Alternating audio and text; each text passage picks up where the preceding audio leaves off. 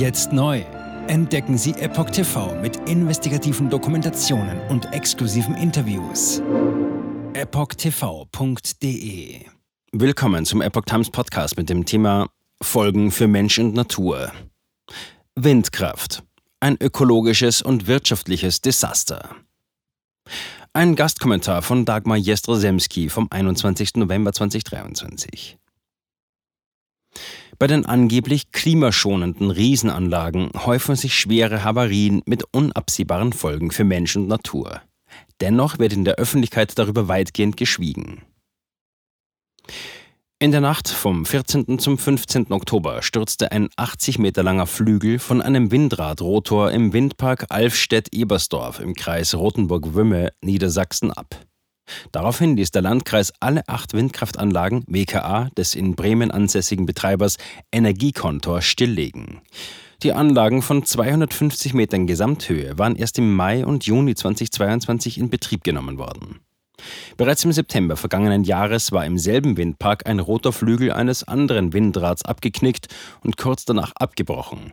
Aus der Bruchstelle in 160 Metern Höhe stürzten und rieselten monatelang scharfkantige Trümmerteile und feine Fasern auf die umliegenden Wiesen und Äcker, verteilt über einen Radius von mehr als 1800 Metern um den Windradmast.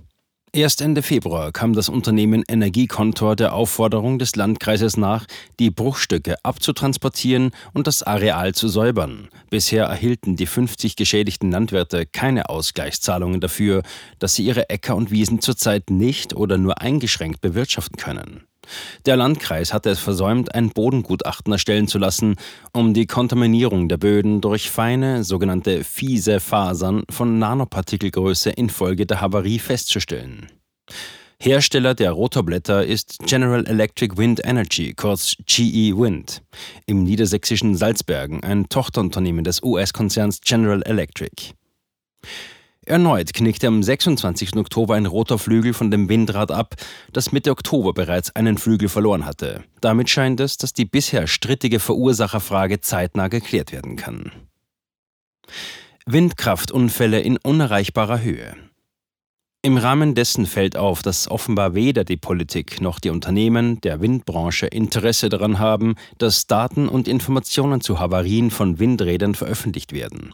Die Schadensfälle sollen wohl nicht in die Schlagzeilen kommen.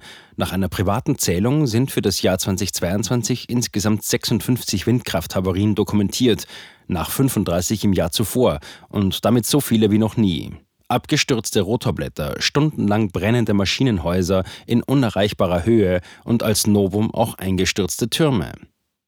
Die steil angestiegene Zahl geht vielfach auf Vorkommnisse bei den neuen Anlagentypen zurück, die nochmals um 50 Meter und damit auf eine Gesamthöhe von 250 Metern hochgeschossen sind. Die Nabenhöhe der Türme beträgt 160 bis 175 Meter, der Rotordurchmesser 160 bis 180 Meter. Zum Vergleich, das Ulmer Münster, knapp vor dem Kölner Dom, die höchste Kirche der Welt, misst 161 Meter. Das Kolosseum in Rom erreicht einen maximalen Durchmesser von 188 Metern. Um die Größe eines Windrades zu veranschaulichen, stelle man sich vor, das Kolosseum würde seitlich an der Kirchturmspitze rotieren. Und die Landkreise machen mit.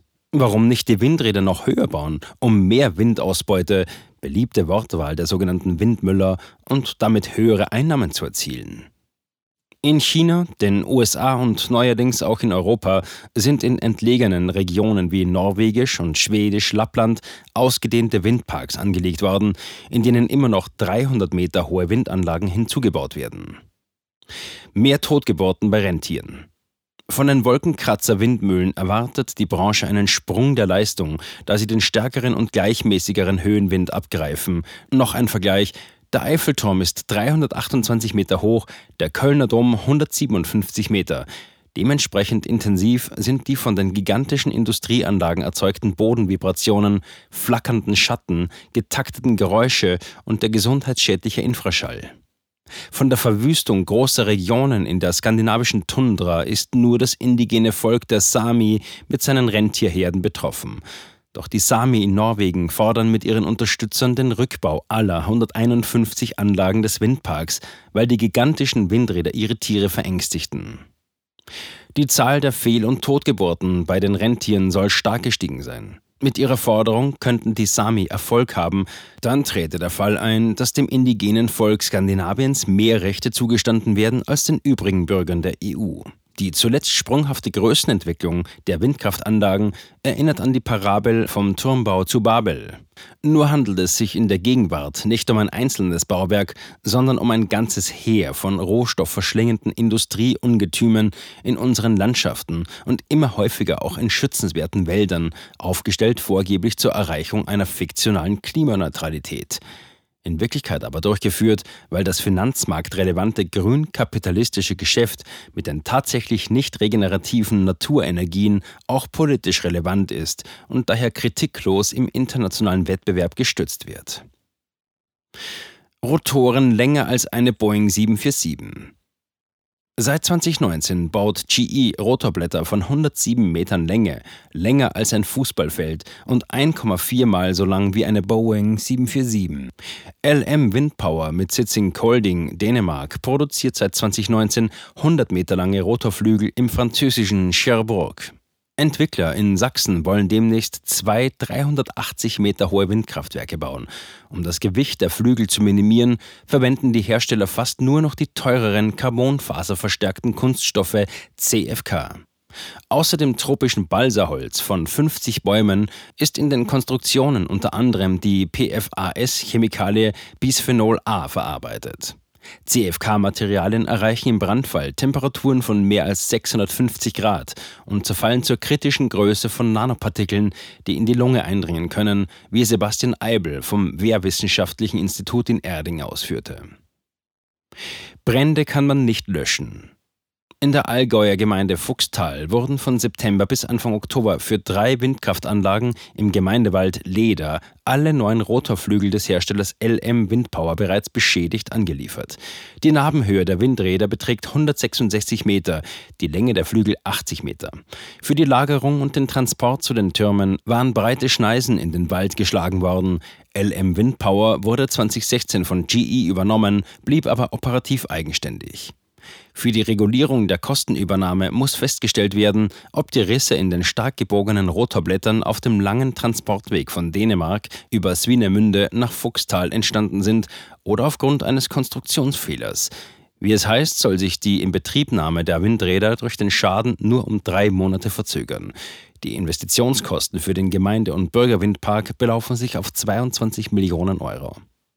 Im Dezember 2022 brannte bei Losheim im Saarland ein XXL-Windrad des Herstellers Vestas mit Flügeln aus CFK-Kunststoff komplett ab. Die Repower-Anlage war erst 2021 errichtet worden. In der Höhe konnte die Feuerwehr den Brand nicht löschen und ließ daher das Feuer kontrolliert abbrennen. Löschmaßnahmen an Windrädern sind nicht möglich. Die Feuerwehr musste sich auf die weiträumige Absperrung des Standorts und die Bekämpfung von Folgebränden durch herabstürzende Trümmer beschränken, die im Umkreis von mehreren hundert Metern herumflogen. Folgen unbekannt. Gefahr gebannt? Im Fernsehen des saarländischen Rundfunks äußerte sich dazu am 16. Januar Petra Weishaupt, Mitarbeiterin des Umweltbundesamtes UBA. Sie sehe keine Gefahr durch gefährliche Fasern. Man wisse nicht, in welchem Umfang fiese Fasern bei derartigen Bränden freigesetzt würden. Da stellt sich die Frage, warum hat das UBA noch keine einschlägigen Gutachten in Auftrag gegeben? Die Bürger sind ahnungslos hinsichtlich der Gefahrenlage bei brennenden Windkraftanlagen mit der Auswirkung einer großräumigen Verunreinigung von Wäldern und Böden durch Fasern und Nanopartikel. Sie verlassen sich auf das Handeln der Regierung. Ferner sind Informationen über die erhebliche Kontaminierung der Umwelt mit Schadstoffen infolge der Sprengung von Windkraftanlagen dringend vonnöten. In der Hohen Mark bei Lipphamsdorf, Haltern, Ostwestfalen, brach am 29. September 2021 der Turm eines Windrads von 249 Meter Gesamthöhe am Tag vor der Inbetriebnahme zusammen. Das Maschinenhaus stürzte mitsamt den technischen Anlagen und Rotorblättern ab. Das Windrad des Herstellers Nordex konnte nicht zurückgebaut werden und wurde daher im April 2022 gesprengt. Ein selbstzerstörerischer Prozess. Dafür musste ein 3000 Quadratmeter großes Waldstück gerodet werden. Bundesweit ließ Nordex alle 21 Windkraftanlagen desselben Typs abbauen und sprengen. Mit der großräumigen Umweltverschmutzung durch Brände, Abbrüche von Rotorflügeln und Sprengungen weiß hierzulande niemand umzugehen. Stattdessen wird versucht, das Problem noch eine Zeit lang auszusetzen. Die zahlreichen jüngsten Misserfolge und hohen finanziellen Verluste der Erbauer von Windkraftanlagen, nicht zuletzt durch schiere Gigantomanie, eröffnen keinen Spielraum, um zu weniger gefährlichen und weniger umweltschädlichen Materialien zurückzukehren. Die Gier der Geschäftemacher mit den Naturenergien mündet in einen selbstzerstörerischen Prozess, wenn die Spielräume des Machbaren mit den physikalisch-technischen Grenzen kollidieren. Ruiniert der Technologiewettlauf die Windradbranche? lautete die Überschrift eines Artikels im Handelsblatt vom 25. Juli 2023. Die technische Entwicklung der Windkraft sei rasant, aber sie habe ihren Preis. Die Industrie sei gut beraten zu prüfen, ob das immer höher, immer schneller, immer weiter sinnvoll sei. Fachkräftemangel und steigende Rohstoffpreise setzten die Unternehmen zusätzlich unter Druck. Windkraft macht horrende Verluste. Nach dem Milliardendebakel bei Siemens Gamesa würden viele Beteiligte eine Pause des Wettrennens befürworten. In einem Interview mit der Welt am Sonntag erklärte Siemens Energy Aufsichtsratschef Joe Keser, Zitat, bei Wind ist die Situation sehr ernst. Die ganze Branche macht horrende Verluste. Bemerkenswert? Der Schlamassel ist trotz jahrzehntelanger Staatshilfen und Milliarden an Fördermitteln aus dem Steuerhaushalt eingetreten. Ferner hat die Bundesregierung das Lieferkettengesetz bei Wind faktisch ausgesetzt. Wendete man es an, stünde endlich auch der totgeschwiegene Ökokolonialismus zugunsten der Energiewende Profiteure am Pranger. Die rücksichtslose Ausbeutung von Menschen und Ökosystemen unter Zuhilfenahme von korrupten Strukturen in Drittweltländern. Die Schlagwörter Klimaschutz und Nachhaltigkeit der tatsächlich nicht regenerativen Windenergie wären im Nu Makulatur. Über die Autorin. Dagmar Jestrzemski ist ausgebildete Historikerin und, weil sie nie den Natur- und Umweltschutz an den Nagel gehängt hat, Mitglied im Ortsverband B90 Grüne ihrer Heimat. Im Rahmen ihres beruflichen und privaten Engagements verfasste und verfasst Jestrzemski mehrere Sachbücher sowie regelmäßig Beiträge für die regionale und überregionale Presse.